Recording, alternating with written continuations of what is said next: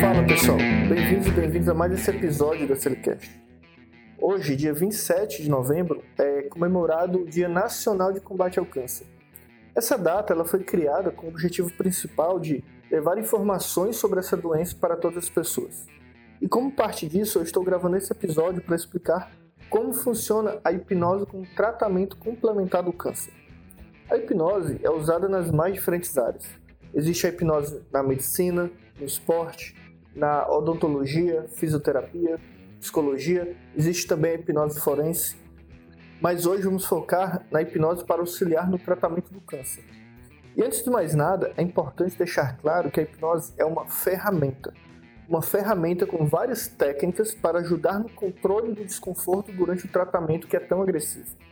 Em alguns casos, até mesmo a diminuição dos sintomas decorrentes da quimioterapia, da radioterapia. O trabalho com hipnose não vem para substituir o acompanhamento do psicólogo, muito menos o tratamento da medicina tradicional, dos medicamentos que o médico receitar para esses casos é um tratamento complementar muito poderoso. Só quem conhece a hipnose sabe o quanto ela pode ajudar. Mas como a hipnose pode ajudar uma pessoa que esteja passando por isso? As perguntas mais frequentes são: é possível tratar o câncer com a hipnose? A hipnose cura o câncer? A hipnose serve para todo mundo? Primeiro, é importante saber que a hipnose não cura nada. A hipnose é um processo de comunicação com uma parte da nossa mente que não temos acesso conscientemente e com isso ajudar a moldar os pensamentos, a ressignificar muitas coisas.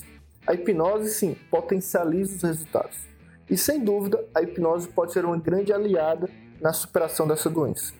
E com relação se é possível tratar o câncer com hipnose? Sim, é possível com um tratamento complementar.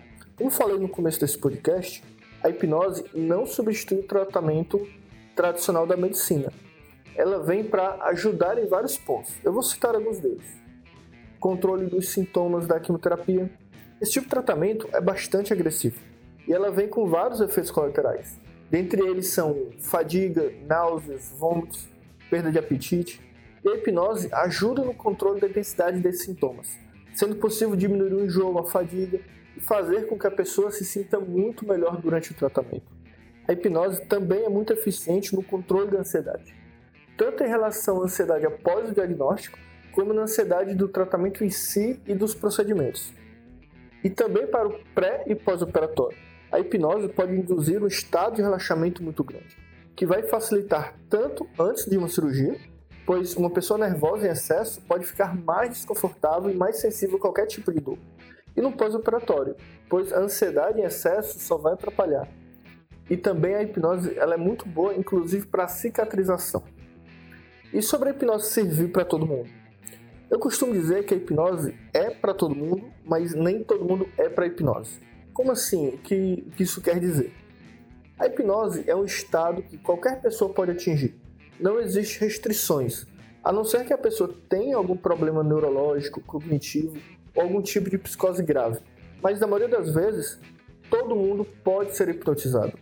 O problema é que algumas pessoas têm um preconceito muito grande. Algumas pessoas têm medo, muitas vezes por conta do que vemos em filmes, na televisão. Durante muito tempo, a hipnose era vendida como algo místico, sobrenatural, como se o hipnotista tivesse algum tipo de poder e pudesse controlar a mente de outra pessoa. Mas na prática, na vida real, isso não existe. O hipnólogo, ou hipnotista, hipnoterapeuta, não tem nenhum poder de controle sobre a outra pessoa. A hipnose é um estado muito mais natural do que as pessoas acreditam. Então, desde que a pessoa se permita, queira passar pelo tratamento com hipnose, vai funcionar perfeitamente. Agora, cada caso é um caso. Vão existir pessoas que vão falar que a hipnose ajudou demais a tratar da doença, ajudou nos sintomas físicos, emocionais. Outras pessoas podem falar que ajudou, mas nem tanto, que diminuiu os sintomas físicos, mas que continuou sentindo. Isso vai muito da percepção da pessoa e expectativa em relação ao tratamento. E geralmente, nas primeiras sessões, o hipnoterapeuta vai ensinar a auto-hipnose para o paciente para que ele mesmo possa aplicar quando necessário.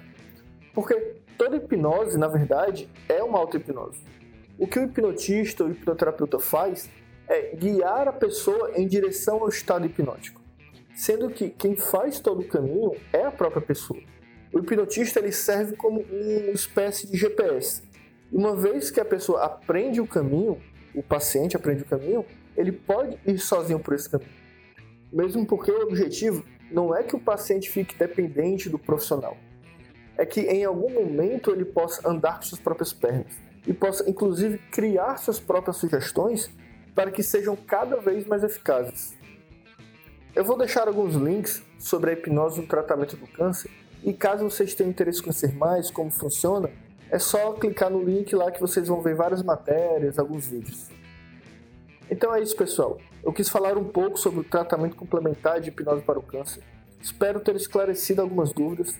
Caso ainda tenha alguma dúvida, pode comentar no link www.sergiolimajr.com.br slcast.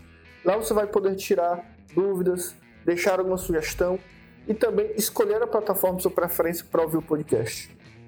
E caso tenha achado interessante esse conteúdo, compartilhe, fique à vontade, assim outras pessoas podem conhecer mais uma forma para ajudar no combate dessa doença que é tão devastadora.